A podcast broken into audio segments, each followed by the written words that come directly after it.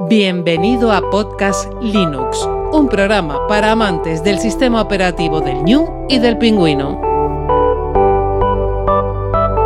Podcast Linux, el espacio sonoro para disfrutar del software libre.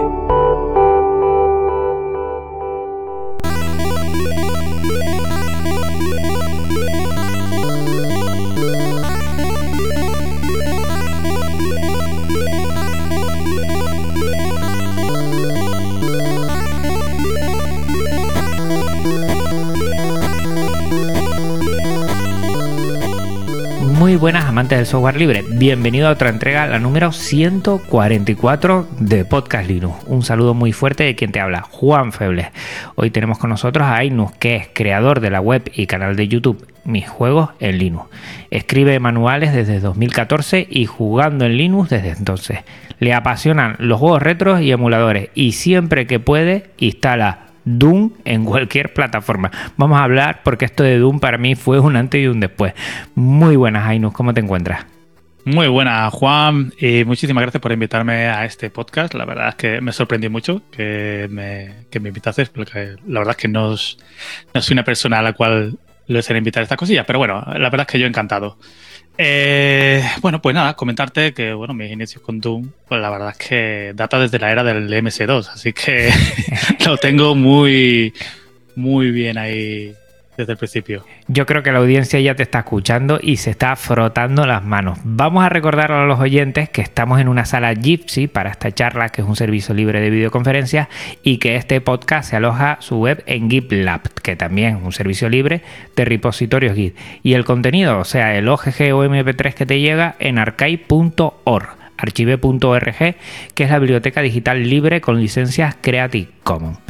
Pues lo primero, Ainus, recordarte, porque, bueno, tú, igual no lo sabes, yo te sigo desde hace un, buen tiempo en Twitter. Además, me interesa mucho porque tuve en su momento este abanderamiento que con Linux sí se puede y cada vez que salía alguien de Genio Linux probando eh, gaming, además AAA o algo de esto, me llama mucho la atención. Y aquí en la escena aquí española, tal, veo a poca gente. Te vi a ti y te seguí. Y te llevo siguiendo desde un tiempo.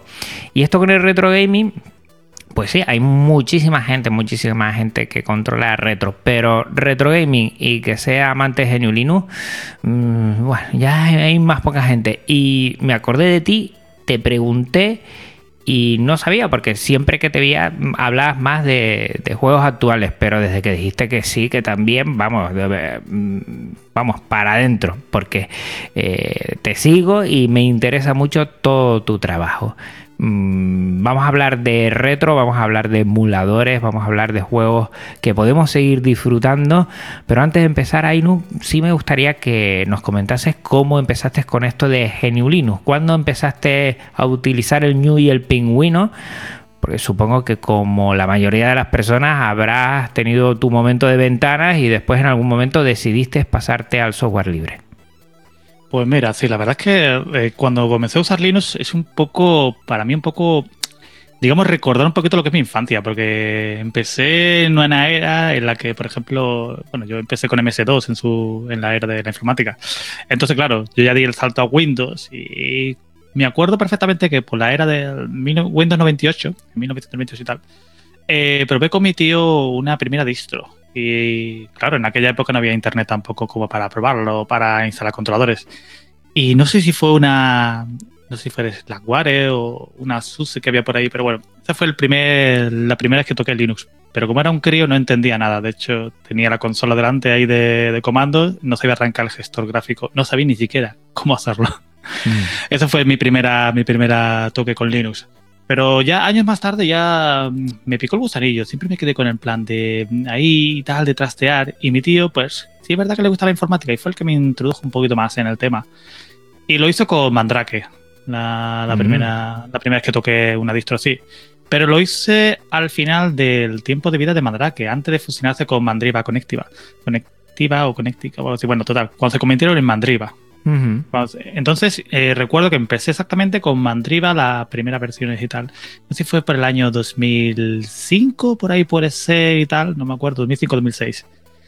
Y ahí empecé, y es curioso, porque yo usaba entonces, en aquel entonces, Windows XP. Y empezaba a trastear porque digo yo, bueno, vamos a ver qué tal es esta mandriva, a ver qué tal se porta. Y empecé jugando con mandriva. Y es más, elegí esa porque la mandriva versión Pro incluía CDGA, que era como un Play on Linux de la época. Eh, luego más tarde creo que se convirtió en crossover, así y tal. Pero en aquella época era CDGA y además permitía instalar juegos de Windows muy fácil. Y dije, bueno, vamos a probarlo y tal. ¿Y a qué no sabes qué juego probé? Eh, bueno, empieza por D y termina por M, ¿no? el Doom, el Doom. Además probé el Doom 3, que era en aquel entonces el que en mi ordenador gaming, por así decirlo, de la época, le costaba un poquito mover. Y sin embargo, con Linux se movía muy fluido. Y de ahí fue cuando me empecé a picar, a picar el gusanillo de, de jugar en Linux. ¿Por qué no? Se puede. Y entonces empecé a ponerme el reto. Y en aquella época, pues sí, ¿verdad? Me puse a darle mucho a los emuladores porque el gaming en el año 2006 en Linux era muy verde mm, o era todo con... Iba a decir emulación, pero está mal dicho. Es, que es con, con, lo del Winnie y demás. Entonces, usando Winnie, pues se podía jugar a ciertos juegos y esas cosas, pero no era algo como hoy en día, que está muy, muy avanzado. Sí, la verdad es que si yo mm, desde mi ignorancia he hecho la mirada atrás, sé que hace cinco años, y tú mm, después eh, entraremos en eso, eh, de cinco años para acá ha cambiado muchísimo lo que es la escena gaming dentro de Genio Linux, y, yo creo que si nos retrotraemos mucho más tiempo para atrás, pues, pues era casi muy complicado. Eh, ¿Tu distro actual, esa distro que tienes afinada, entiendo yo, para el gaming, ¿no? Porque habrá distros, Ainus, que son más sencillas de configurar para el gaming y otras que no, entiendo yo. Sí, ese es uno de los temas recurrentes que la gente me pregunta en mi canal y es una cosa que me gustaría hacer un vídeo un día para explicarlo un poco, porque en realidad nos olvidamos de que la base de Linux eh, es la misma base para todas las distros. Lo único que ocurre es que una distro en sí es una configuración de paquetes para funcionar en un sistema. Entonces, sí, habrá distros que funcionen mejor, otras que no del todo, pero se puede jugar con Arch, se puede jugar con Fedora, se puede jugar con Ubuntu, se puede jugar hasta con Gento, si te da por compilar toda la, toda la paquetería. Yo he conocido gente que jugaba en Gento y eso era admirable. Yo no soy capaz de instalar Gento. Es, para mí eso, sí que es una distro difícil de, a, mí, usar. A, mí, instalar ya Gento me quito el sombrero. O sea, si ya juegas con ello, pues vamos, me quito otra cosa. Eso, un día cuando yo tenga mucha ganas, a lo mejor lo hago de jugando en Gento, pero eso va a requerir mucho tiempo. Mm. Aún así, eh, lo que hay que tener en cuenta es que el, gaming se ha envuelto mucho de Ubuntu, porque claro, todo esto viene desde que Steam llegó usando la base de Debian y, en principio pues sacó Steam pues, para Ubuntu, que luego tuvo un desacuerdo con Canonical y decidió soportar a Debian directamente. Entonces, ¿qué pasa? Que bueno, pues, funciona muy bien, pero para sorpresa nuestra, eh, ahora con la Steam Deck, la consola portátil de Steam, funciona con SteamOS 3.0 que funciona bajo Arch. Y eso nos ha pillado por sorpresa todo porque no había ninguna referencia a ningún lado. Eh, entonces es, se puede jugar en la distro que tú quieras. Que sí es verdad que, hombre, obviamente si te vas a poner a jugar en Arch, están los controladores más complicados. Pero si te instalas Endeavour OS, que es una distribución ya bastante preparada para el usuario novato o casual, pues puedes jugar sin problema. Es decir, que ya te eliges la distribución y tal, le dejes, venga, iniciar con el controlador de Nvidia, si tienes una Nvidia. Si no, pues tiras con los controladores libres que son para los de ATI o los de Intel. Aunque con Intel no recomiendo jugar porque no, eso no se puede. bueno, vamos a tirar un poquito de la nostalgia y vamos a irnos a lo retro, que creo que, es lo importante en este episodio, aunque eh, al final tocaremos algunos temas que has sacado. Eh, a ver, Ainus, ¿tú cómo juegas tus juegos retros? Cuéntanos un poco eh, cómo afinas, qué, tipo de, emuladores te bajas, si hay algo interesante que has hecho, despliega aquí todo lo que tienes. He visto un poco en, tu blog que también ahí hablas mucho. ¿eh? Vamos a dejarlo todo en la nota del programa, además de, de tu canal de YouTube, porque es espectacular. Te digo ya que me encanta cómo trabajas el OBS Studio para, para hacer eh, todos tus vídeos. Y bueno, cuéntanos, retro. mm, la edad, no te controlo mucho la edad, pero cuéntanos tus primeras eh, consolas y todo esto para ubicarte un poquito y, y cómo lo juegas actualmente en tus dispositivos actuales. Bueno, pues el tema de la edad es que es normal. Aquí, a mí la gente no me suele echar la edad que tengo, pero yo soy de principios de los 80. Entonces, esa era dorada de los videojuegos la he vivido en primera, vamos, en primera línea. Y claro, el lanzamiento para mí de Doom fue el día de salir Doom 2, fue el primer juego que yo toqué de, de ID Software y me encantó. Pero sí es verdad que en aquella época lo que eran las consolas, mi primera consola fue una Nintendo NES. Una, una, además era una clónica que no era ni original porque no en aquella época había muchas clona- clonaciones de la consola y tal. Y bueno, me pareció, me pareció bien, funcionaba bien. Y entonces, claro, eh, ahí ya fue cuando me picó el gusanillo de los videojuegos. Y bueno, y los, los emuladores de la- del MAME, de las máquinas arcade. Ujú. Porque claro, en aquella época, en los 80, las máquinas arcade era una pasada. Habían arcades en todos los bares que podían haber, había zonas a lo mejor, no... Había algunas cuantas que tenían máquinas arcade, pero no muy populares. En mi ciudad por lo menos no había. había se hizo más tarde, cuando ya pusieron un sitio específico de máquinas arcade, que luego ya desapareció, obviamente. Pero bueno, que volviendo al hilo, que realmente ahí le me empezó a apasionar las puertas que se me abrían, porque claro, cuando eres un crío, juegas con, con la Nintendo NES, luego pasas a una Game Boy. Claro, tú no tienes dinero para comprar muchas consolas de aquella época. Y hay muchos títulos que has visto, has vivido en la época que lo veía anunciando en la tele y en todos lados, y no podías jugar. Y entonces ahí me empezó a apasionar lo que es el retro. Y empezaba yo a acumular, pues eso, ROMs de juegos que, mm, que no había podido jugar en su época y tal. Y de hecho que a día de hoy sigo jugando, ¿eh? Y a Mm. día de hoy hay muchísimos juegos que me siguen encantando volver a jugar. El Doom 2 es uno de los ejemplos claros que llevo jugando desde que su salida. Siempre que puedo, máquina que tengo, máquina que, te- que tengo el Doom. Tengo el Doom hasta metido en mi móvil, así que... De hecho, eh, yo he llegado a poner lo más raro de que he llegado a meter el Doom ha sido en el teléfono móvil este Nokia Engage, que llegué a tener en su época también. Ahí metí el. Doom y era una pasada de, para jugarlo. Pero eso, realmente los emuladores, la verdad es que empezaba yo eso, a jugar con emuladores independientes y tal en su época porque era lo que había. Había un emulador para NES, otro para Mega Drive y luego había, pues bueno, otros cuantos parecidos que funcionaban mejor o peor. Nos apañamos como podíamos en la tecnología de la época. Pero a día de hoy eso ha cambiado mucho. Ah, yo soy un poco de la vieja escuela de que me gusta un emulador para cada juego. Para cada juego, bueno, para cada plataforma. Pero el problema es que, mm, bueno, el problema o la ventaja es que realmente ahora con RetroArch lo tenemos todo en una misma plataforma. A mí, la a verdad mí que me- funciona bastante bien. A mí me parece una pasada, ¿sabes? Tienes todos los emuladores ahí, tienes eh, cuando necesitas BIOS para esos emuladores lo tienes, se actualiza automáticamente todo. Si es verdad que igual mm, la, la interfaz gráfica o la forma al principio yo me he perdido un poco, después le, le- le pillas el truco enseguida.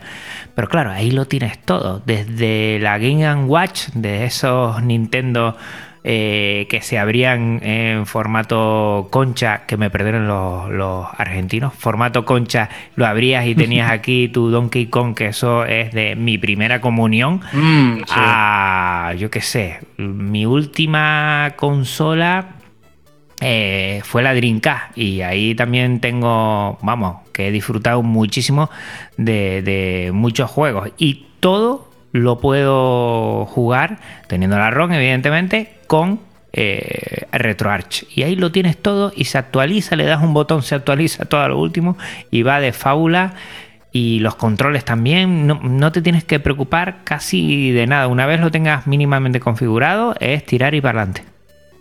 Sí, es que es eso lo que al principio me costaba un poco entender. Que, o sea, el, tema de configuración de RetroArch eh, tiene una curvatura, a lo mejor, de aprendizaje un poquito más elevada de lo que estoy habituado, a lo mejor, o algunos usuarios están habituados. Entonces, claro, cuando hice yo un manual de cómo configurar RetroArch en Linux, no sé si también lo hice, creo que lo hice en, en YouTube también, no estoy seguro. Pero la gente le encantó eso, porque es que explicaba fácilmente cómo configurar los controles. Y es que, claro, por defecto, pues no está tan sencillo de encontrar, tiene muchas opciones, pero eso sí, es una pasada porque la verdad es que tenerlo todo en un mismo programa Ya con RetroArch coge y ya te olvidas de decir, venga, me voy a instalar un emulador para tal consola o otra o tal, no sé qué. Lo tienes todo como núcleos en RetroArch. Y eso ha sido, por eso digo, lo bueno y lo malo ha sido eso. Lo, o sea, lo malo, o sea, lo que nos gustaba antes trastear y tener un emulador por cada consolita, porque nos gustaba tener como si fuera. O sea, yo tengo el emulador de la NES y es como si tuviera la NES. Entonces, era como, así lo pensaba yo. Y ahora con RetroArch es como de, bueno, lo tengo todo ahí. Sí, pero que está muy bien presentado. Me gusta porque añades tu lista de ROMs y aparece todo. Y aparte que si luego lo configuras con Emulation Station, eh, es una especie de interfaz para RetroArch, que eso la gente a lo mejor no lo conoce, pero si han usado Recalbox o cualquier distro para jugar en Raspberry Pi, eh, esa interfaz están harta de verlo. Lo que pasa es que no, saben no saben que se puede usar también en Linux. Hay que compilarlo un poco. Pero bueno, con eso tenemos una interfaz gráfica que te permite elegir la ROM que te dé la gana, eh, con su carátula y todo, y ves hasta las imágenes del juego y para mí eso es ya es ya es el colofón de, lo de la emulación. Sí, sí, y actualmente yo creo que em, todos beben de RetroArch, de todo lo que es eh, Libetro, que es la API que cogen los desarrolladores para generar eh, tanto los emuladores como las BIOS, como también eh, retroar en sí, que es el frontend eh, gráfico para poder sacarle partido a todos los emuladores, un todo en uno y todo software libre, que cuando dice que con Linux no se puede jugar al gaming, pues bueno, eh, en, lo que es retro, yo creo que en la escena retro todo se, se libera bajo licencia eh, de software libre y ahí nadie puede negar que, se pueden hacer cosas magníficas. Todos los ports de Doom, ¿no? Que ya te vienen encapsulados para no depender de ninguna máquina, sino que ya eh, tienes el programa y, el sistema operativo para arrancar y, eso lo puedes después meter en, en todo sitio porque RetroArch es que tiene tantos dispositivos donde instalarse que prácticamente, claro, está una escena detrás y sale un dispositivo y venga a trabajar sobre él hasta que lo saque. Creo que es lo maravilloso de, tener una comunidad de software libre que sabes que va a estar ahí y va a seguir sacando cosas, que nunca se va a quedar atrás. Pues sí, y aparte de que, de que es eso, eh, realmente la gente cuando, yo lo he escuchado mucho, lo de que en Linux eh, o no sirve para el gaming o no se puede jugar para el gaming. O sea, es una, es una de las cosas que siempre escucho muy recurrente de la gente, sobre todo de los que están muy, muy enganchados a Windows. Y a lo mejor por, o por desconocimiento o por cualquier otro motivo, pues siempre se atan a decir, no, es que Linux no sirve para jugar, Linux no sirve para esto. Pero yo pregunto, eh, ¿realmente no sirve? Eh, ¿Por qué? ¿Por qué? Porque no puedes jugar a lo mejor a dos o tres juegos y ya por eso no sirve como sistema y queda anulado. Eh, eso es un poco debatible. Yo, por ejemplo, si tengo una Nintendo Switch y no puedo jugar al de las apps, pues, por ejemplo, yo no voy a decir que la Switch no sirve para jugar, por ejemplo. Hmm. Entonces, yo pienso que el Linux tiene, es como, hay que mirarlo como si fuera una consola o una plataforma. Que nos olvidamos que es un PC, sí, pero tienes un repertorio de juegos que tú puedes jugar en Linux. Eso es muy amplio, tanto AAA como emuladores. Es que ahora mismo Linux es una plataforma muy completa para jugar a día de hoy. No estamos hablando del Linux de hace 10 años que la verdad es que hace 10 o 12 años que estaba muy, muy verde todavía y aún así se podía en aquella época. Pero eso encima todo ahora va a cambiar. Con la llegada de la Steam Deck se están animando muchas empresas encima todo a que sus sistemas anti-trampa sean compatibles con, con, Linux. O sea que, estamos viendo que Linux sí sirve para jugar y si se lo vende bien a las empresas, pues le dan su soporte indirecto, aunque sea con Proton o Steam Play. Eh, entonces, claro, eso de que no sirve para jugar es muy relativo de la experiencia del usuario de cada uno. Sí, sí, muy cierto. Yo creo que eh, si diría, corrígeme, Ainu, si estoy equivocado, en dos años para acá, tres años para acá ha cambiado mucho.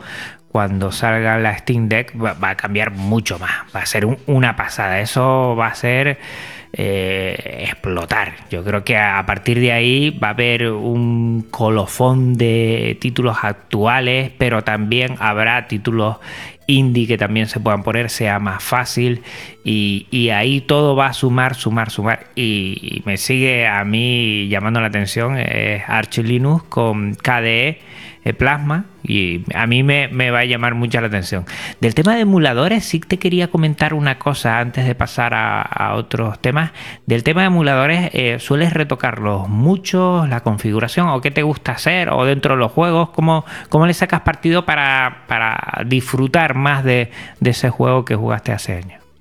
Pues veamos, aquí se dividen en dos partes en realidad. Si son juegos eh, pixelados, o sea, juegos de 8 bits y 16 bits, juegos de toda la vida, con sprites mm. y demás. A mí no me gusta jugarlo con difuminados ni nada, me gusta jugarlo con sus pixelotes, así que se vea el juego original como se veía. Aunque, aunque el juego original se veía con scanlines, o sea, líneas de entrelazado, mm. que difuminaba un poquito y mejoraba un poquito la imagen. Pero ya eso es cuestión de gusto. A mí me gusta jugarlo con que viendo sus píxeles. Y no me gusta eso en plan de ver, por ejemplo, a Sonic en plan todo difuminado, todo redondito. No, no, no, no me gusta, no me gusta, mm. no me gusta meter la anti-lacing de, o este tipo de efectos. Pero ahora, si pasamos a juegos en 3D, de la era de la PlayStation 1 y demás, ahí duele la vista.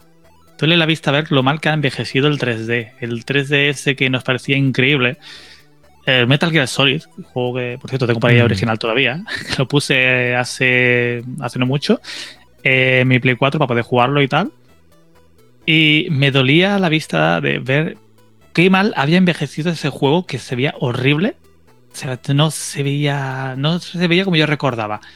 Y claro, es lógico, las pantallas de CRT no son iguales que las de mm. la de las pantallas planas. Entonces, claro, ahí las CRT utilizaban un difuminado que mejoraba un poquito la calidad de imagen.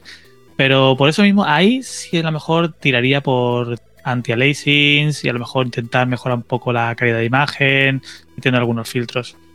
Pero porque es necesario, porque esos juegos, mm, el, es que el 3D, el problema del 3D es que envejece muy mal, eh, incluso juegos que tengo yo por aquí, el Resident Evil 5 lo tengo yo en PC, que es un port de la versión de Xbox 360, se ve horriblemente mal, horriblemente mal. O sea, mm. yo lo veo y lo noto demasiado el cambio gráfico. Eh, y no soy un eh, quisquilloso de los gráficos y demás. Yo no, a mí los gráficos me da igual, a mí me importa el juego. Pero sí es verdad que se nota ese cambio generacional.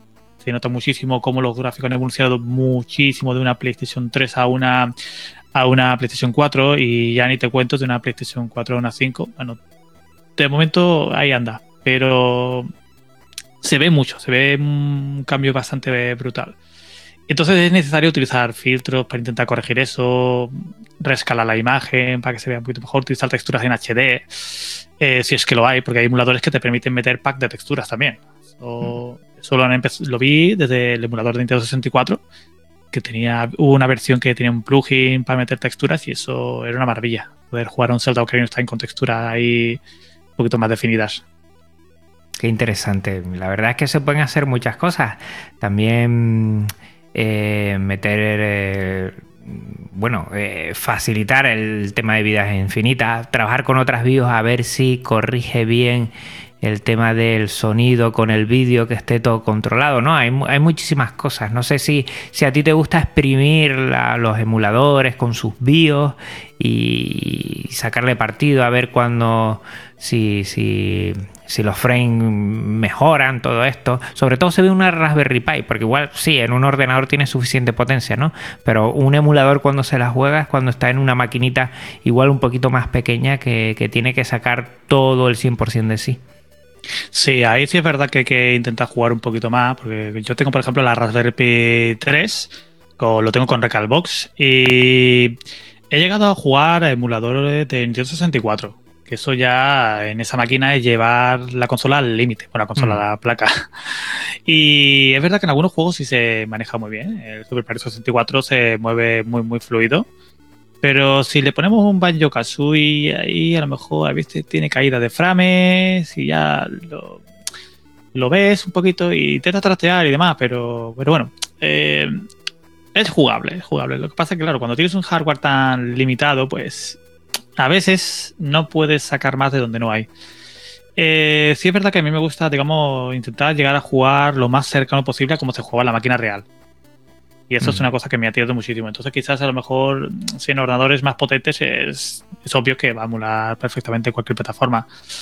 Pero cuando a lo mejor tienes una maquinita más pequeñilla, porque por ejemplo la Raspberry Pi esta 3 la tengo yo como para eso, para máquina, para juegos retros. Tengo aquí Mm. una carcasa de Nintendo NES Mini y lo tengo para eso, para eh, jugar a Nintendo NES, Nintendo 64, Play 1, Mega Drive, Game Gear, todos esos juegos y, tal. Y los emula bastante bien, o sea, eh, se mueve bastante bien. Menos la Dreamcast, que fue lo más tocho que intenté meterle, que ahí ya era... mm, No voy a decir jugable, porque no, yo no pienso que sea jugable un juego que pega así y demás, pero el Crazy Taxi por lo menos eh, conseguías que tirase y decía, mira, tira, pero mal, pero lo tira. Así que sí, me gusta trastear un poquito y ver los límites de una máquina. Así fue también como empecé yo con jugando en Linux, viendo hasta dónde yo podía llegar jugando videojuegos, poniendo juegos tochísimos eh, a todo lo que yo podía. Por ejemplo, como el Doom, Doom del año 2016, lo llegué a ponerle Linux en 4K, con todo en calidad ultra, y lo movía unos entre 30 o 40 y tantos frames por segundo. O sea que no estaba nada mal. Mm. Está muy bien. Sí, sí. Yo, por ejemplo, de la Raspberry Pi, aquí mm, tengo algún proyectillo porque me compré los típicos mandos arcade y hacer una, una posible bar top siempre me ha llamado muchísimo la atención, que es la idea que nosotros tenemos de tener la típica imagen eh, máquina recreativa, pero solo la parte de eh, la parte alta para ponerla encima de la mesa y que tenga todo metido, ¿no? La pantalla con sus mandos, con su sonido lateral y tal, eso a mí me parece una pasada y con software libre se puede utilizar todo. Además, ahora con la nueva Raspberry, Pi eh, 02, creo que, igual hasta está bastante bien para poder emular muchísimas cosas.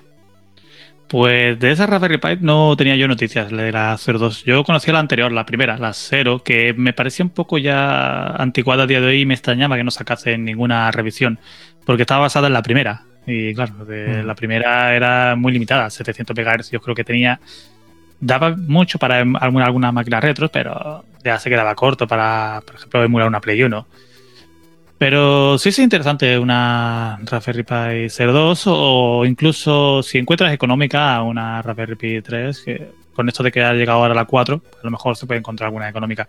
Eh, la verdad es que montarse una máquina arcade tampoco es tan caro como puede parecer hoy en día. Eh, realmente te va a costar más eh, lo que es comprarte el mueble de madera, o sea, lo que es el bar top Mm. de, para ponerlo sobre la mesa, te puede costar a lo mejor entre bueno, como yo soy de España aquí y tal, pues yo lo manejo en euros y tal.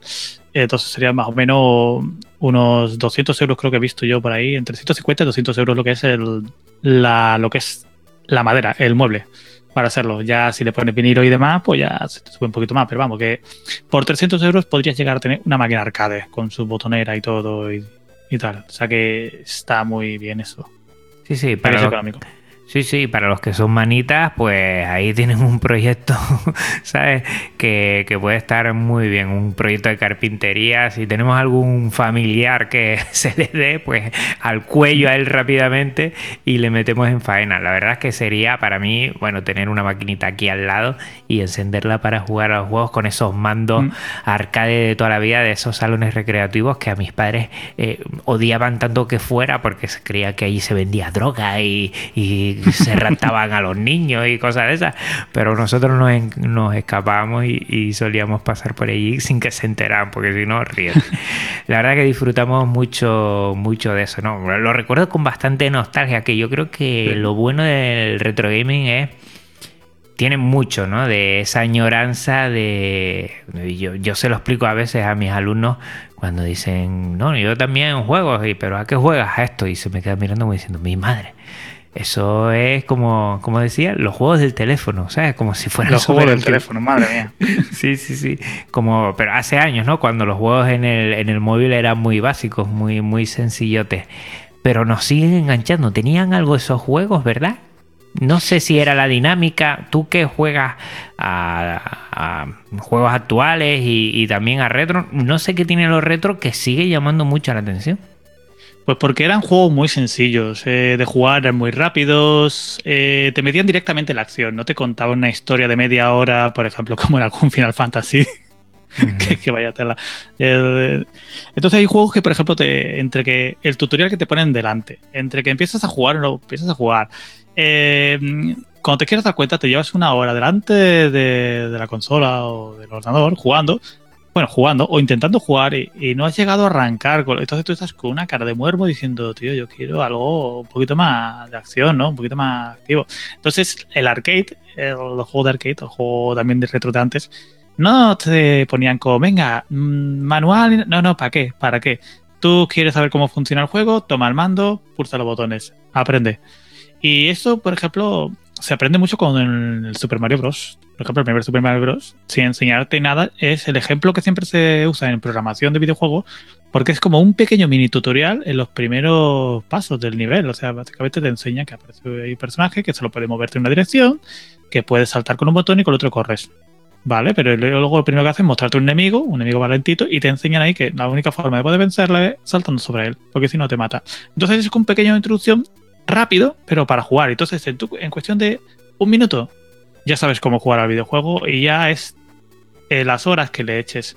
Y como ese, pues hay muchísimos más. Y los juegos realmente eran muy básicos, muy sencillos. Pero esa sencillez no es malo, al contrario. Eh, te enganchaban por su mm. dificultad también que tenían. Mm. Sí, sí, había algunos. Bueno, yo siempre lo he dicho y hace años lo terminé por fin haciendo trampita con vidas infinitas, lo tengo que decir. El Manning Miner de, Spectrum, que me parece mi mm. juego fetiche. Ese es súper complicado, ¿eh? hay que saltar, hay que coordinar saltos en dos dimensiones, un, plataforma con tiempo, con el típico oxígeno. Era de los primeros que, que, tenía el concepto de oxígeno, perdías y si no pasabas la pantalla en X minutos, pues perdías una vida.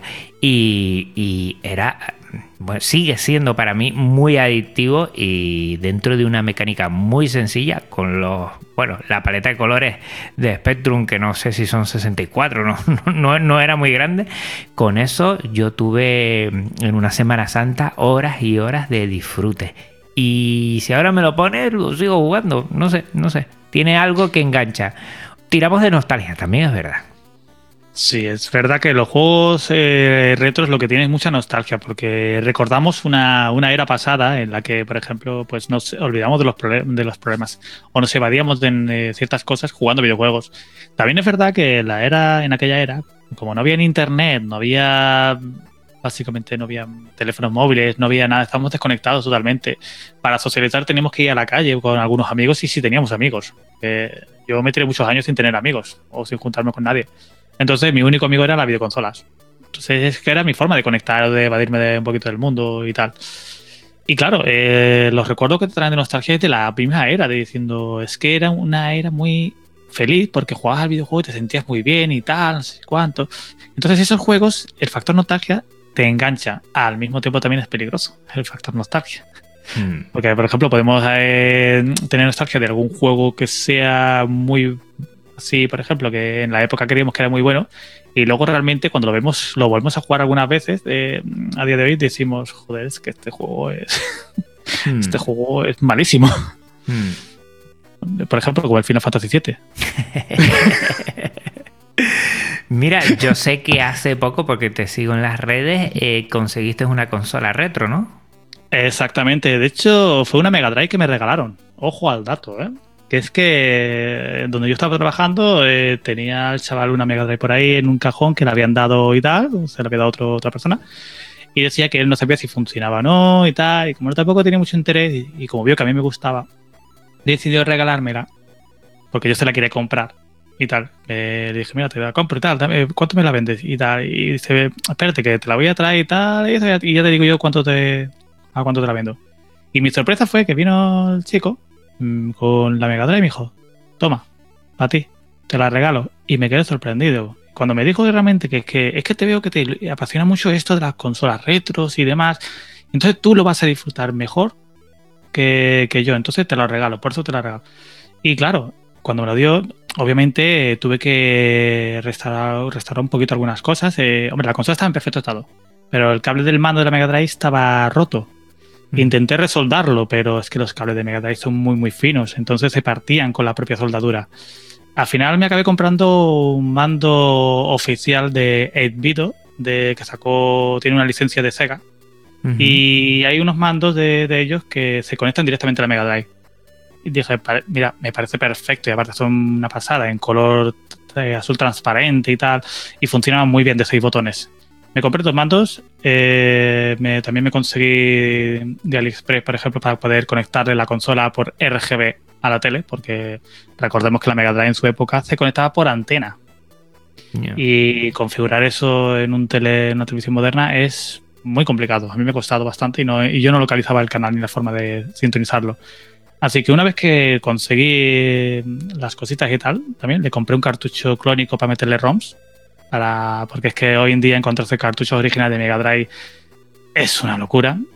Mm. Vale todo muy caro. El retro se ha vuelto algo de coleccionismo y, y creo que eso perjudica muchísimo un poco a la gente que vivimos en aquella época. Porque realmente no tenemos acceso a eso ya no tenemos mm. acceso a esos juegos que antes nada antes nadie daba por un duro por esos juegos. Nadie antes la gente los regalaba o lo vendía mal vendía. Y ahora no ahora ya un Sonic en mal estado te lo pueden vender por 30 euros así tal cual. Y si está en perfecto estado pues 100 euros perfectamente. Entonces claro pues con el cartucho este pues cuando se lo puse y tal me pasé una tarde entera jugando a la Mega Drive como nunca porque era la primera vez que tocaba una Mega Drive real y yo alucinando como un crío. Yo estaba sentado en el suelo como mi yo de cuando tenía 10 años, jugando con la Mega Drive, jugando esos juegos así de la época que me interesaba jugar. Y es eso, es la nostalgia, es volver hacia atrás en el tiempo con estas máquinas. Te comprendo perfectamente, Ainus, porque yo recuerdo el olor del Spectrum cuando se recalentaba, que era un olor plasticoso y a metal a la vez. Y, yo recuerdo ese olor, de lo bien que lo pasaba, de lo que disfrutaba, lo que le metíamos ahora. Eh, y, y en mi casa, eh, cuando hay algún electrodoméstico que se recalienta así, a mí me recuerda al Spectrum. La verdad es un olor muy especial. No sé si la audiencia eh, lo reconocerá a alguien, ¿no? Que, piense, bueno, en, esa, en, esos momentos y, la verdad es que uno se pasaba horas, disfrutaba eh, cómo cargaban esos juegos. De, bueno, de la Mega Drive no sé si cargaba tal. En el Spectrum había que esperar que la cinta pasase. El chirriar del sonido era brutal. Eh, las bandas crean que eran azules y amarillas. Eh, bueno, eh, ahí te dejabas la, la, vista y a los 10 minutos cargabas y empezabas y eran hora a hora. Me acuerdo de jugar a los cazafantasmas y para mí era pero algo brutal, pero brutal. Y lo ves ahora y es verdad, gráficos en dos dimensiones, paleta de colores muy, muy sencilla, pero había algo que, que te llegaba, ¿no? No, no sé el qué, y te comprendo que yo todavía tengo la Play 1, tengo una Game Boy, eh, y tengo también la Dreamcast, la Play 1 y la Dreamcast hace tiempo que, no la arranco, pero la Game Boy la tengo aquí y me parece espectacular poder jugar todavía con ese dispositivo de antaño, ¿no?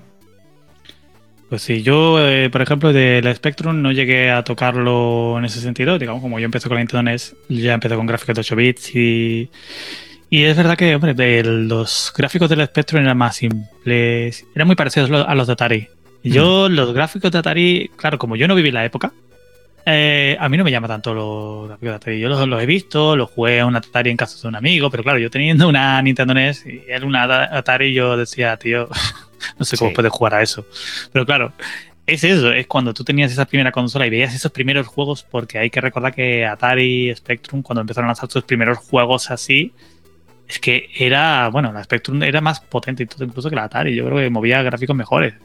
Eh, entonces, el que vivió esa época, claro, cuando ve esos juegos le recuerda cómo empezó el boom. Es igual que cuando yo empecé a ver la primera Nintendo 64 con esos gráficos en 3D que eran alucinantes, que no había nada parecido. O cuando, por ejemplo, el Donkey Kong Country, cuando salió por primera vez con esos gráficos pre-renderizados que nos alucinaron a todo el mundo de cómo lo han hecho. O sea, una máquina de 16 bits, ¿cómo lo han hecho? O cuando jugabas el Star Fox con esos gráficos poligonales, esos primeros gráficos poligonales, yo mm. flipaba. Entonces, claro, es normal. Entonces, a día de hoy lo vemos y, decimos, es que eso, es, que esos gráficos son muy malos. Claro, pero es que no lo pueden entender porque están juzgándolo con lo que tienen ahora. Tú dile Mm. a alguien ahora que mm, tú vivías en una era en la que no había internet ni teléfonos móviles y se quedan mirándote con cara de cómo puedes vivir así o cómo podías vivir así. Pero porque ha cambiado mucho todo. Sí. Eh, a la hora de, de añadir algún juego retro a algún dispositivo así, lo más raro que has intentado hacer, eh, ¿qué es? ¿O dónde no has podido meterle mano a, algún dispositivo para, para cargar algún videojuego retro? Pues a ver, eh, yo es que he tratado bastante con ese tema. Entonces yo, por ejemplo, las consolas retro, yo he llegado a meterle, por ejemplo, un emulador de Nintendo 64 a una Nintendo 3DS Ujú. y lo llegué a emular medianamente. El Mario 64 lo emula muy bien. Ahora le mete Zelda y dice que no, que eso no va. Eh, pero así, de emuladores raros, así intentando forzar que funcionasen, yo recuerdo recuerdo con mucho cariño la Nokia Engage, que era una máquina que venía con Symbian, era como los Mm. smartphones primitivos de la época. Eh, entonces, ahí podías meter emuladores. Y yo recuerdo haberle puesto a algún emulador de, de por ejemplo, de la Wondrous One, creo que llegué a ponerle y tal, que fue esa consola de Bandai, esa consola de Bandai que fue un fracaso y tal, que lo hizo el, el antiguo creador de la Game Boy, cuando se pasó a Bandai decidió sacar la Wondrous One como la portátil así definitiva, pero fue un fracaso absoluto. Eh, yo recuerdo que llegué a emular algo así. O sea, fue algo en plan muy raro, porque era la Wonder One solo tuvo juegos japoneses y el emulador era muy raro, uno muy rarillo. Entonces recuerdo que fue por ahí donde intenté emular algo así en una máquina que tampoco era muy popular. La Nokia Engage la tenían pocas personas. También fue un fracaso de, de teléfono móvil consola. Tuvo no más que 100 juegos eh, oficiales, no salieron más. Y yo creo que ahí en esa máquina fue para mí lo mejor porque pude tener muchos emuladores ahí. Y la gente lo, flipaba cuando le enseñaba yo la Engage y decía, mira, es que puedo reproducir vídeos, es que puedo jugar a la, a la Super Nintendo, es que mira, es que también tengo un emulador de Game Boy. Le Mm. sorprendían porque era raro. Hoy en día todo el mundo tiene emuladores en su móvil, pero en aquella época jugarlo en esa máquina era muy raro y al mismo tiempo muy placentero porque los pocos emuladores que tenía y tal lo emu- emulaba bien. Mira, ¿y has probado la... Bueno, ahora en la actualidad eh, nos podemos buscar consolas portátiles chinas, están en pleno auge. La verdad es que eh, salen muy bien de precio. Hay, hay de todas las calidades, más caros, más baratos. Eh, no sé si has probado alguna, has visto algunas, te llama la atención alguna, porque ahí lo tienes todo, también tiene software libre dentro. Normalmente eh, las empresas chinas tiran del software libre porque es lo más fácil de embeber y meter dentro. Y, y, bueno, ahí lo tienes todo en uno. Yo tengo varias, ¿eh? Yo es que la verdad es que en ese tema lo he visto, no lo he tocado cerca, pero sí lo he visto mucho por el canal de Tuber Viejuner, que es, Mm. le encanta eso de las consolas, consolas chinescas y probarlas y tal. Y la verdad es que tiene muy buena pinta el- esas consolas. Eh, está bien para, por ejemplo, el que le guste la cos- las cosas de emulación y quiera tenerlo algo así en un portátil, pues estaría muy bien. Una consola así, que puede emular medianamente bien. Lo que se me antoja un poco es de que el precio, para mí, para mi gusto, a lo mejor se puede, puede ser un poco caro para una consola de ese tipo. Mm. Eh, porque muchas veces a lo mejor pueden llegar a los 150 o 170 euros. No sé si a lo mejor una máquina que emule decentemente o que sea decente. Eh, entonces, claro, ya es la inversión de ¿te merece la pena realmente esto? O mejor no te merece la pena comprarte una PS Vita, hackearla y meterle emuladores. Pues, hay muchas veces que esa ambigüedad es lo que me llega a mí a preguntarme de si realmente merece la pena una consola china que no sabes muy bien el producto cómo puede salir, no sabes eh, el respaldo que tiene detrás, porque también todos sabemos que las consolas chinas, eh, a ver, te dan un producto que te puede salir bien o te puede salir muy mal. Mm. Eh, que los chinos no dan mucha fiabilidad en algunos aspectos en ese sentido. Eh, entonces, claro, ahí entra en juego decir, venga, voy a probarlo, me lo voy a jugar, voy a comprarme una máquina así de estas y a ver qué tal. Te puede salir bien, a lo mejor, no sé. Yo soy más partidario de ir a lo conocido, a lo que se puede testear, lo que se puede probar. Y lo que sí he visto que, por ejemplo, si no, si no quieres una consola portátil, si quieres una, por ejemplo, para emular y tal en tu televisor, una Wii, por ejemplo, está muy barata de precio y, con esa consola puedes emular perfectamente desde la Nintendo NES, la Super Nintendo, la Mega Drive, la PlayStation 1, la Nintendo 64 y además la Nintendo 64 emula muy bien. Incluso puedes jugar los juegos de GameCube eh, porque tiene soporte nativo y los propios de Wii. Entonces yo creo que si buscas una máquina para, por ejemplo, para emuladores y tal, para la tele, una Wii es una opción muy barata, muy económica, porque está a patadas por todos lados. Como tú mucha venta, pues la gente ya no los quiere, la gente los regala. Y es una buena máquina, por ejemplo, para emular. Que no, que quieres una portátil. Quizás yo creo que una PSP, a ver, una PSP no estaba mal para emular, pero quizás una PC Vita, si se encuentra alguna baratita, pues a lo mejor te, te conviene un poquito el cacharrero un poquito y para poder tener emuladores decentemente y poder disfrutar también de un catálogo que tiene la PC Vita que fueron de muchos juegos indies. Porque fue un fracaso de consola también. Pues mira, eres la segunda persona que me dice lo de la PS Vita. Pasé por aquí, por Tenerife, hay una tienda de, retro gaming que venden todo retro, es una pasada. Y estuve hablando con, bueno, con el propietario que controla mucho y le estuve preguntando. Me llama la atención a mí que siempre tengo en la cabeza que, bueno, si reciclamos es mejor que comprar una consola china, que, me he comprado una nueva, pero bueno. Y me dijo PS Vita. Dice, no vayas a la PSP, tira por la PS Vita que tiene mayor potencia, está mejor. eh, mm, te va a costar un poquito más cara, pero no tanto. Y, eso se lo traga todo. Le va a sacar un rendimiento increíble. El tema es buscarla, tener ojito, no ir a un precio. Si se supera eso, pues, pues bueno, pues seguir buscando y disfrutarlo. Me llama mucho la atención. De la Wii también lo he oído, que se puede hacer y queda bien. Y bueno, este, lo tengo puesto aquí en, en mis deberes, buscar algo y, y probarlo, porque me gusta como a ti cacharrear y ver si, si le podemos sacar partido. Pero lo voy a decir ya que en el próximo episodio voy a traer esas mm, consolas eh, chinas portátiles, una que me ha salido muy bien de precio, de AliExpress, por unos 30 euros y que calidad-precio, sin esperar mucha cosa, hasta Play 1 forzando un poco lo que es la BIOS y configurándola bien, funciona. Y, y la verdad es que me ha llamado mucho la atención. Ya en el próximo episodio, lo digo aquí de antemano, pues la voy a traer, no voy a decir cuál es hasta eh, que tenga hecho el episodio terminado.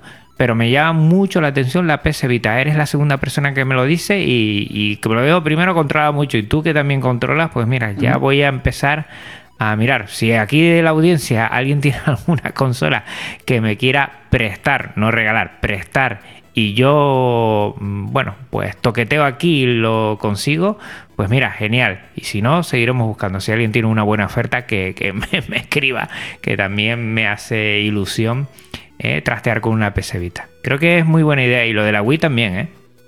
Sí, yo es que lo de la Wii lo sé de primera mano. La PS Vita no la tengo, es una de las consolas que no llegué a tener, mm, aunque me quedé con ganas porque tenía mucho potencial. El- pero de la Wii, sí, de la Wii yo he llegado a emular, por ejemplo, de la Nintendo NES. Una cosa, una cosa que me pareció curiosa es que el emulador de NES también emula lo que es la pistola de luz con los mandos. O sea, la- lo que es la, la Zapper, la pistola esta Sí, de, sí, sí. del matapatos. Eh, entonces, eh, lo que hace es ponerte un puntero en pantalla y tú lo manejas con el propio mando de la Wii. Y me pareció una pasada, porque era como jugar en los juegos de Wii Sport cuando tú estabas apuntando, pero en el emulador. Mm. Y eso nada más que lo he visto en la Wii. Y dije, mira, es que nada más que por esto merece la pena eh, la Wii para emular una Nintendo NES, porque aparte es que lo hace muy, muy bien. Y había hasta mm, modificaciones para poder ponerle, eh, por ejemplo, lo he dicho, las portadas eh, de los juegos y tal, para que se también, para que se vieran ahí. Entonces, claro, la Wii para mí es una consola de emulación muy buena. Aparte que también lo dicen en YouTube mucho, algunos, por ejemplo, Cracker, que es uno también que se dedica a, Ujú. a tema de arcade y tal, habla sobre esto, sobre la Wii, pero también habla de la primera Xbox, la clásica. Mm. Dice que es una de las mejores eh, consolas para emular eh, emular juegos y tal. Y aparte que también sirve para emular ciertas máquinas recreativas que utilizaban las placas bases de la Xbox. Eh, no sé si era las Naomi o algo así, no me acuerdo qué era, pero sé que había unas. Había, digamos, que hacer unas cuantas modificaciones a la consola, como ampliar la memoria RAM y hacerle un par de, de mods, para poder ejecutarlo como si fuera una máquina arcade para emular, para jugar ciertos juegos. Pero me pareció curioso cómo se usaban consolas clásicas para emular. Así que yo creo que sí, a los que nos gusta la emulación, nos vale, incluso con la PlayStation 2 podemos jugar también emuladores. Es que en las consolas, eh, yo he jugado bastante también con emuladores. En Play 2, en Play 1 también he llegado a jugar con algún que otro emulador de la Nintendo NES de la Super Nintendo. Y la verdad que es, muy interesante explotar ese punto, explotar esos juegos en otras máquinas. Ahí no, una cosa, es muy difícil eh, hackear la Wii para que pueda soportar emuladores y todo esto, así rápidamente como, se hace. A día de hoy, eh, lo que es hackear una Wii es muy sencillo, no hace falta ponerle un chip ni nada. Bueno, a día de hoy, al principio también de la Wii también se podía fácil. Lo que pasa es que a día de hoy está muy todo muy bien documentado. Te puedes buscar cualquier tutorial de YouTube que te explica muy fácil cómo meterle un par de exploits a la consola, eh, modificarle la iOS, que es los módulos de interno de, la Wii, para poder ejecutar software casero. Entonces, instalando de dos o tres cositas, tienes la, la web lista para poder ejecutar juegos desde el disco duro, emuladores y todo tipo de lo que quieras ponerle. Incluso puedes cargar lo que es Homebrew, o sea, software casero. Puedes jugar si quieres al Quake, al Doom también, o cualquier otro juego, al Duke Nukem, creo que también sacar una versión de Duke Nukem para la Wii. Y puedes cacharrear bastante con, eso una vez que esté modificada. Incluso le puedes poner Linux. qué interesante. Lo único malo del tema de la Wii es que, claro, ah, no soporta la tarjeta Ethernet. Pero bueno, eh, teniendo en cuenta esas pequeñas limitaciones, está muy bien poder meterle Linux a las consolas también. Cosa que también he trasteado un poquito en ese tema. Estaba mirando, pero creo que seguro RetroArch, creo que también se puede meter en la Wii, ¿eh? Se estaría casi seguro. Creo que. Creo que RetroArch estaba en Wii, pero. Eh, no estoy del todo seguro porque ha pasado mucho tiempo de eso y no me lo, lo estoy diciendo de memoria. Creo que estaba RetroArch, pero aún así tenía de por sí emuladores independientes. Y eso estaba muy bien porque los emuladores que tenían independientes estaban optimizados al máximo para usar todo el hardware de la consola. Entonces, a veces es mejor optar por un emulador específico en un hardware concreto que va está programado y preparado para eso, que a lo mejor RetroArch que intenta abarcar todo y a lo mejor pues no puede estar optimizado para todo para todos los emuladores. Bueno, vas a flipar. Eh, me acabo de meter en, en, RetroArch en la página y en, la parte de download está. es que yo eh, eh, acabo de flipar. Xbox, PS Vita, PSP, PSP2, PSP3, PSP4, Switch, Wii U, Wii también, GameCube, 3DS mm, y 3DS, en las Nintendo. Steam, em, se puede utilizar online desde el navegador desde Firefox y después para consolas chinas está Retro FW y OpenDingus también y Miyu que es para Pocket Go, PokeKiddy y eh, la nueva BitBoy. O sea que esto se lo traga en todos lados y yo acabo de flipar, ¿eh?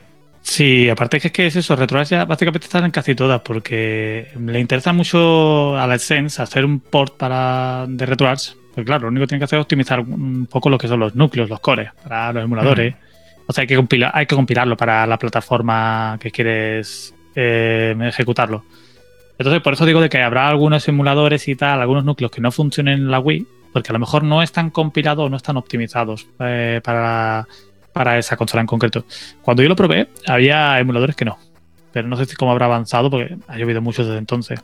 No, y RetroArch te puedo asegurar que yo creo que cada vez que, que arranco en RetroArch hay actualizaciones, o sea que seguramente eh, está súper vivo este, esta eh, esta comunidad y, seguro, seguro que han mejorado. Mira, voy a mirar yo a ver si puedo conseguir también. Lo de la Wii es más sencillo, sí, es más sencillo. Lo de ya conseguir la PS Vita es más complicado, pero no imposible. Vamos a ver.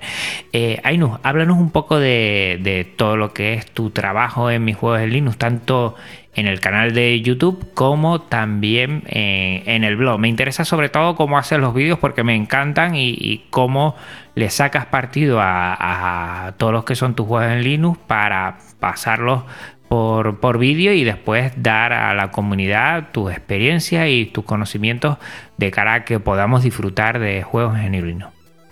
Pues la verdad es que trabajo directamente en lo que es en Linux, las 24 horas. O sea, que estoy, es mi sistema principal. Sí es verdad que tengo Windows instalado en, un arranque dual, pero solo lo arranco para a lo mejor jugar algún juego que no puedo jugar de forma normal en Linux.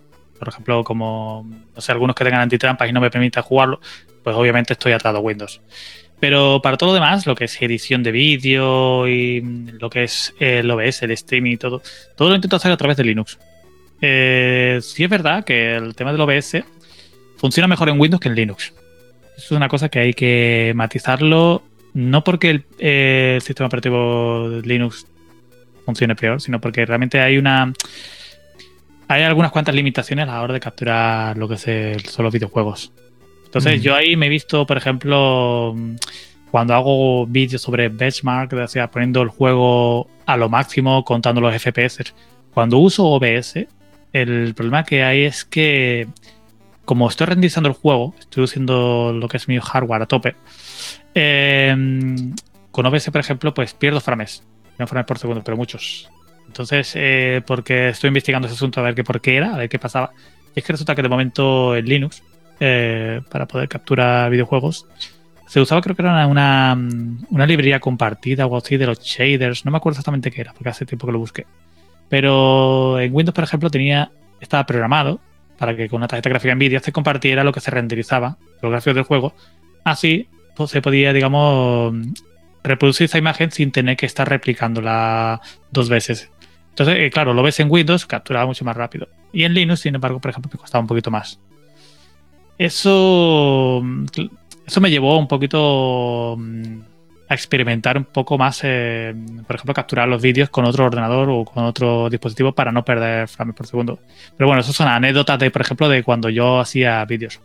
Pero por lo general, lo que es mi trabajo en Linux es, digamos, intentar demostrar de que en Linux se puede jugar, de que mm, no tiene realmente o sea, tiene límites Linux, pero no tantos como creíamos. Para mí el límite en Linux está en las VR, en la realidad virtual, que es donde lo coge muy con pinzas. No está tan. No está tan avanzado. Yo tengo por aquí unas HTC Vives que me compré precisamente para jugar en Linux, para probar cómo era la VR en Linux, porque lleva mucho tiempo con ganas de ver hasta qué punto era capaz de jugar en Linux. Y es verdad que le costaba muchísimo em, hacer funcionar algunos juegos o que la VR fuera, fuera fluido. Eh, hay algunos juegos que sí, hay otros que no. Y había problemas a lo mejor random de que las gafas, por ejemplo, pues mm, transmitían demasiada vibración al visor. Entonces, claro, eso se provoca en mareos y cosas así. Entonces, digamos que la VR estaba todavía muy verde en Linux. Está algo que Valve intentó eh, fomentar en su momento, pero que es algo que está muy parado. Entonces, digamos que el límite de Linux para jugar sería la, realidad virtual, que es algo que a día de hoy también la verdad es que pocos usuarios pueden disfrutar de ella, eh, ya de por sí en Windows. En Linux es un micro nicho de otro, dentro de otro micro nicho. Pero quería tocarlo, quería llegar hasta ahí y decir, oye, que yo he llegado aquí, soy el primero en decir, hablo de la VR en Linux. Porque precisamente el problema que hay es que no hay mucha información en español sobre esto, sobre cómo jugar. No hay información que te digan, oye, eh, mira, así se funciona, por ejemplo, los juegos en Linux, así funciona tal juego, así puedes hacer funcionar tu otro juego. Lo hay en inglés. Hay mucha información en inglés, muchos vídeos en inglés. Pero en español parece ser que canal es poco. Por eso, por eso me lancé a la aventura de crear mi canal de YouTube. Para intentar enseñarle a la gente que en Linux se puede jugar que nosotros también podemos jugar y que somos gamers. Y está teniendo mucha acogida al canal. Entonces, eso me emociona mucho porque es que ya estoy casi cerca de los 2K. Y sé que es poco todavía. Es muy poco para, en comparación con otros canales que son mucho más grandes. Pero es que ya son 2K de gente que juega. Mm. Son 2.000 jugadores, tanto de Latinoamérica como de España, que le gusta, que le gusta el canal de Linux, que no sabían que, que se podía jugar en Linux. Había gente que no sabía cómo hacer funcionar cierto juego y a lo mejor lo ve en un vídeo y me dice, oye, pues no sabía que era tan fácil, no sabía que podía funcionar así. Entonces, así fue como empecé a trabajar con ello. Y la verdad es que mi trabajo en mi canal, lo único que hago es intentar documentar lo que yo hago.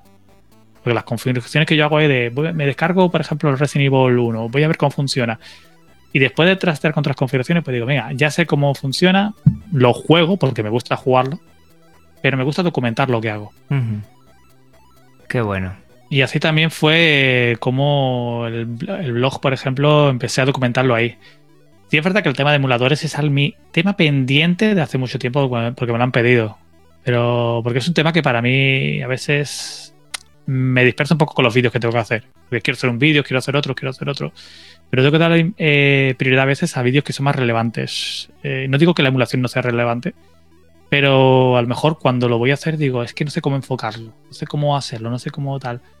Y muchas veces lo que hago es escribo un manual en mi blog y después hago el vídeo. Mm. Como que me inspiro a la hora de hacerlo. Como lo tengo documentado, ya luego lo utilizo como base. Qué bueno. Eh, para que la audiencia no se pierda, por favor, dinos dónde te pueden encontrar, porque creo que eh, a todos nos interesan, a todos y a todas nos interesa tener bien controlado esto del gaming en GNU Linux, porque nos gusta mucho y que vean tus vídeos. Yo me encantan, la verdad, están muy bien. Yo creo que, que, trabajas con el tema de OBS y me encanta bastante. Y para que la gente, bueno, se haga una idea de los juegos actuales y también has tocado algo de retro gaming, creo que en la PS2 te vi alguna entrada, uh -huh. para que sepan un poco, bueno, visualmente y vean todo tu trabajo. Pues me pueden encontrar directamente en YouTube, en mis juegos en Linux, no es un nombre muy complicado. no me he comido mucho la cabeza con eso. Ya que básicamente yo quería decir, a ver, mis juegos, ¿dónde los juego? En Linux. Y de ahí nació la idea del título de mi canal. Imagínate el mío, Podcast Linux, yo tampoco me he comido mucho la cabeza. ¿eh? no, pero funciona. Son cosas que tú dices Podcast Linux y ya está, lo asocias y como has llegado el primero, te lo quedas. Entonces eso, eh, yo por ejemplo, eso, en mis juegos en Linux lo podéis encontrar lo que es el tanto el blog, se llama mis juegos en Linux, que mi blog está en Blogspot, pero bueno, vos, vosotros ponéis en Google mis juegos en Linux y lo encontráis. Ponéis en YouTube mis juegos en Linux y lo encontráis. Eh, es muy fácil. Y si no hace, falta, no hace falta ni poner mis juegos en Linux, tú pones juegos y Linux y ya te saldrá por ahí en recomendados mis vídeos porque hay algunos posicionados ya mm. que ya te lo recomiendan. Entonces, ahí podéis encontrar vídeos. Hago sobre todo vídeos de cómo instalar Steam, eh, cómo configurarlo para jugar con todos los juegos de Windows. También eh, explico un poquito para los más novatos cómo instalar Ubuntu. Mm. También he hecho algún manual así explicando el tema de particiones, cómo va y tal. Y cómo usar también algunos comandos. De hecho, quiero añadir un poquito más de eso. Y ampliar también mis manuales sobre OBS, de cómo configurar OBS para hacer streaming. Eso me parece interesante y gente, a la gente le gusta. Y también hice uno de editando vídeos en Linux, que es utilizo la herramienta Olive Video Editor. Uh -huh. Ahí lo podéis encontrar también, que es mi herramienta principal de edición. Está todavía en fase beta, por así decirlo, o alfa, está en fase muy primaria, pero a mí es mi herramienta principal. Funciona, me gusta cómo funciona, me he adaptado a ella y ahora no sé, no sabría editar vídeos sin esa herramienta. Pues vamos a dejarlo todo también en las notas del programa para que nadie se pierda y tenga que ir buscando por ahí y vayan a tiro hecho. Te vas a la nota del programa del podcast y ahí mismo vas a tener toda la información que Ainus nos acaba de compartir. Eh, ha pasado la hora, yo, vamos, me lo he pasado genial y siempre digo lo mismo, pero porque es verdad, cuando se me pasa esto volando es que hemos disfrutado, bueno, de lo lindo, la verdad me acabas de retrotraer a algunas cosas y tengo pendiente buscar, eh, lo repito, PS Vita, a ver si consigo alguna y alguien me la cede, que yo la devolveré y la mimaré como, como si fuera mía. Y también de la primera Wii, a ver si conseguimos a, a esta gran audiencia, si nos pueden echar una mano. Eh, te lo agradezco muchísimo, la verdad. Sé que estás pillado de tiempo y has hecho el espacio en tu quehacer para estar aquí hoy y te lo agradezco enormemente. No, hombre, gracias a ti, Juan, la verdad, por invitarme, porque me apetecía participar en un podcast. Y la verdad es que yo también me lo he pasado bastante bien hablando del tema. Sí, es verdad que a lo mejor nos hemos dejado cosas en el tintero, pero bueno, lo podemos dejar para otro, para otro podcast. Guiño, guiño. Sí, sí, sí. Yo estoy ahora con, con los episodios hardware, que es, mmm, bueno, traigo un dispositivo aquí que puede ser actual, pero también puede ser alguna eh, review de algún antiguo que le metemos GNU Linux. O sea que yo encantado de que te vuelvas a pasar por aquí y seguro que la audiencia va a seguir disfrutando de estas charlas. Recordar a la audiencia que hasta aquí tenemos este episodio de hoy y que todos los episodios de Podcast Linux tienen licencia Creative Commons reconocimiento compartir igual 4.0 y que la música que estás oyendo de fondo también es Creative Commons pásate por las notas del programa para conocer a sus autores. También, mm, bueno, como al principio, la web se aloja en GitLab, un servicio libre de Git, el contenido en archive.org, archive.org, que es la biblioteca digital libre de contenido Creative Commons. Si quieres contactar conmigo o con Ainus, pues no lo dudes, ¿sabes? Te lo dejo todo en las notas del programa, pásate por ahí y nos vas a hacer muy feliz. Gracias a toda la audiencia, a ti por tu tiempo, escucha y atención. Mm, lo valoramos mucho y, es mucho de agradecer. Nos vemos dentro de 15 días. Voy a traer una consola portátil china que la vamos a, bueno, vamos a exprimirla y vas a disfrutar mucho. Mm, valdrá la pena. Y nada más, que hasta otra Linuxera, hasta otra Linuxera, un abrazo muy muy fuerte. Ainu, para ti un abrazote, vamos, fortísimo. Y otro para ti, Juan. Y nada, nos vemos en el próximo podcast. Seguro que nos vamos a escuchar y vamos a disfrutar un montón. Y a toda la audiencia y a ti, como siempre, termino estos podcasts. Chao. Podcast Linux, el espacio sonoro para disfrutar del software libre. Un programa para amantes del sistema operativo del ñu y el pingüino.